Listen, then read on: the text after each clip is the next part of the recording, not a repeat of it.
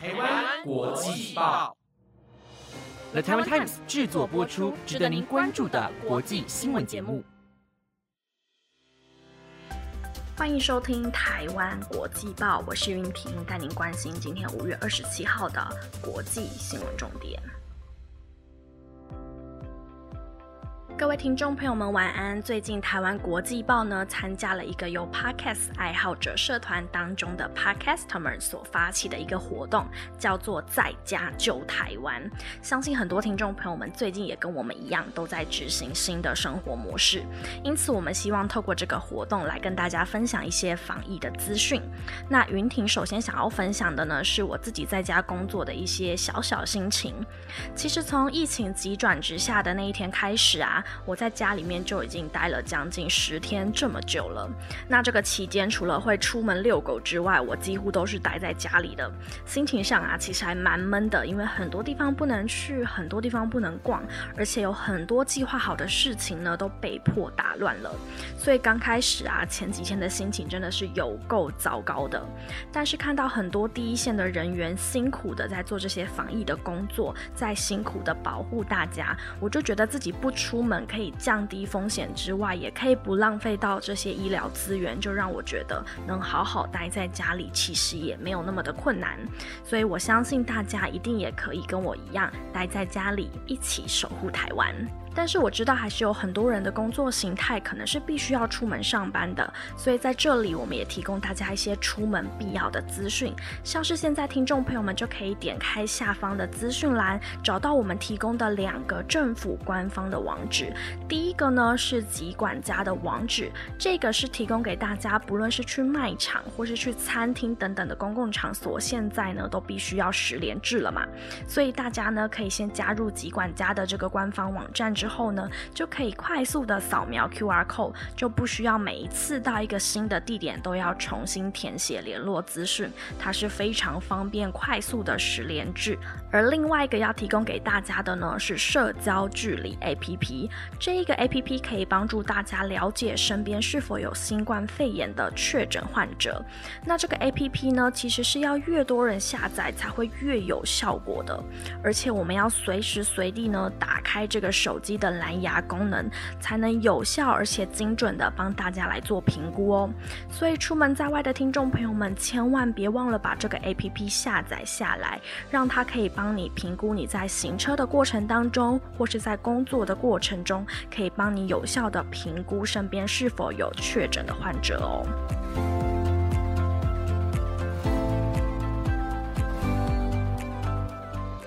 那么接下来呢，就先带各位听众朋友们了解到国际的疫情情况。相信大家都知道，印度变种病毒爆发的是相当的迅速，不止造成了当地医疗体系的崩坏，印度的疫情更是创下了单日新增超过四十万例的确诊高峰。但这一波的变种病毒不仅仅在印度当地造成了危机，更已经向他国往外的来扩散了。世界卫生组织在昨天公布的一份报告当中就显示了，印度变种病毒已经在全球五十三个国家和地区出现了踪迹。首先是较早发现这个印度变种病毒的英国，至今已经有超过五千例的确诊者是感染上了这一波变种病毒 B. 一六一七。而美国的疾病管制与预防中心 CDC 也注意到了这一种变种病毒的扩散，而且警告了疫苗接种率比较低的乡村将有可能会成为重灾区。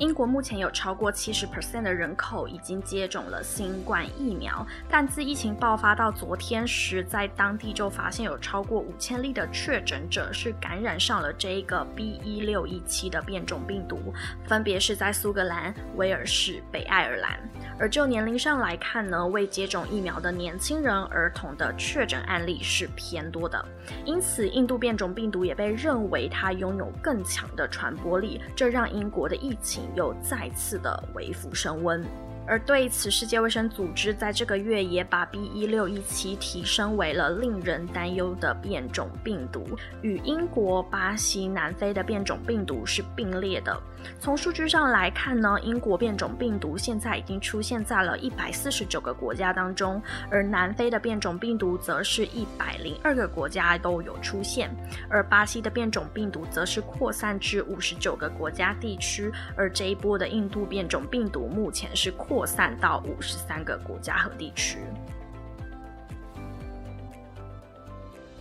相信许多人都知道，印度的疫情是相当的严重，已经持续了好几个月，简直可以说是如人间炼狱一般。而上一则报道也跟大家提到了印度的变种病毒，但大家知道吗？在泰国也升起了第三波的疫情，而这一波的疫情热度也是居高不下的。光是在今天就新增了三千三百二十三例的确诊，死亡人数有四十七例，再次刷新了他们单日死亡的新高。而截至今天，泰国的疫情累计人数已经突破了四十万的确诊个案。其实早在四月初的时候，泰国就已经爆发了第三波的疫情，而这一波的疫情可以说是比前两轮来的更加的凶猛，也是更加的严峻的。每日的确诊病例都是从两千、三千开始起跳的，甚至有单日还冲破了九千例的确诊个案，而且死亡人数也是不断的在创下新高。而疫情集中的地区，大部分都是在曼谷的大都会地区，还有周边邻近的。各府。这一波第三波的疫情，从世界各地的数据来看呢，每一个地方都有升高的迹象。因此，在台湾的我们现在面临到了这一波疫情本土大爆发，也希望大家可以好好的守住，待在家中，非必要时不要外出，而外出要记得戴口罩等等的一些防疫作为，都可以让我们有效的来阻隔新冠肺炎。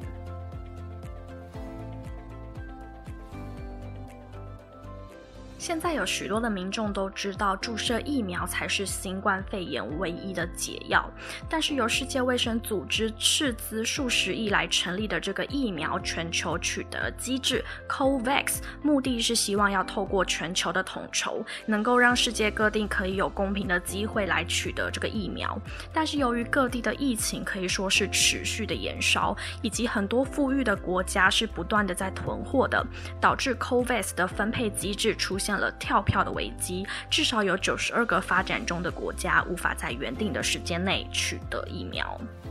根据《华尔街日报》二十六日的报道，COVAX 计划原本预期呢是将疫苗可以送给全球最需要的人，但是各国出自于这些自保啊求生的本能，再加上本来全球的疫苗就已经供不应求的状况，所以这个理想呢终究是抵不过现实的。而负责执行 COVAX 计划的执行长塞斯伯克利就承认了，本来打算供应给九十二个发展中的国家这些新冠疫苗的计划呢是被。被迫跳票的执行长表示：“我确实了解到政治的现实，那些人到头来呢，只是把钱丢给了我们，然后就说想跟我们竞争，就祝您好运喽。”所以可想而知，其实很多的大国都在积极的抢这一波疫苗，能够平均的分配到世界各地是相当困难的。另外，COVAX 对外提供的疫苗当中，其实有九十 percent 呢都是由印度的这个血清研究所来制造的。但是因为现在印度当地呢爆发了非常严重的疫情，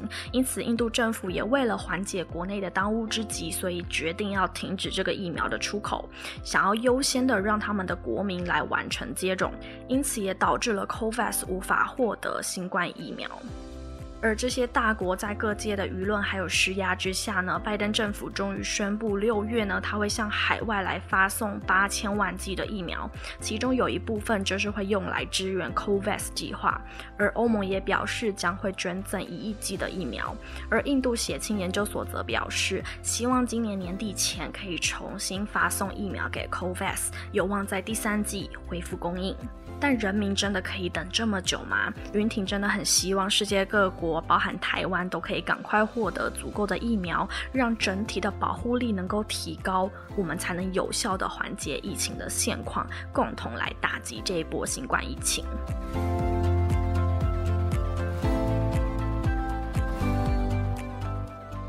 接下来呢，要带大家关注到的是，在三月份受到全球瞩目的这个长四号货轮的搁浅事件，在昨天呢就宣布了这个调查报告，表示事故的全责全在长四号的船长身上。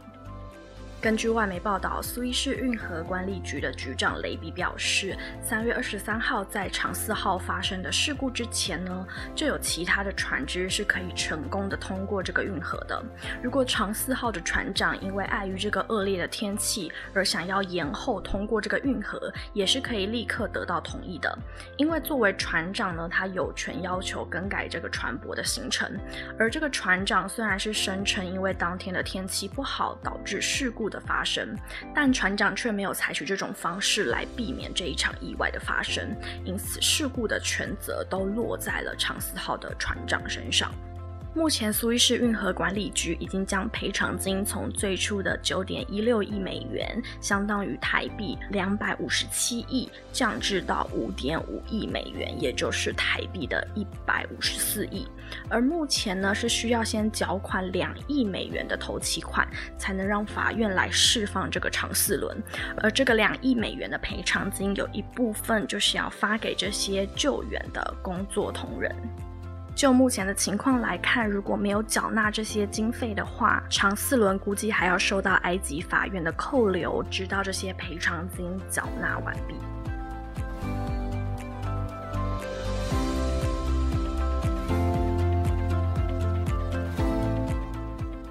最后，让我们转换一下心情，要带听众朋友们看到一则消息，是震撼美国娱乐圈的新闻。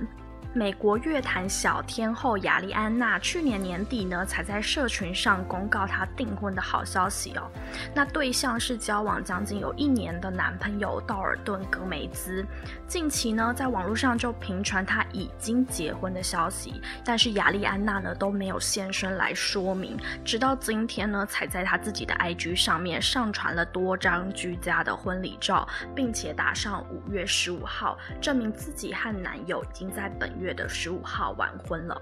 不过，由于受到新冠肺炎的影响，现场仅有少数的亲友参加。婚礼的形式可以说是相当的简单。据悉，两个人都没有想要办大型婚礼的打算。不过，身为顶级豪宅房产经纪人的男方道尔顿，似乎是非常受到亚丽安娜家人的喜欢哦。像是亚丽安娜的妈妈就曾经有表示过：“我太兴奋，要欢迎道尔顿加入我们的家庭。”亚丽安娜，我很爱你和道尔顿，祝你们永远幸福福。快乐，而这个消息可以说是为美国的娱乐圈投下了一个震撼弹。但是我相信大家一定都是相当祝福他们的。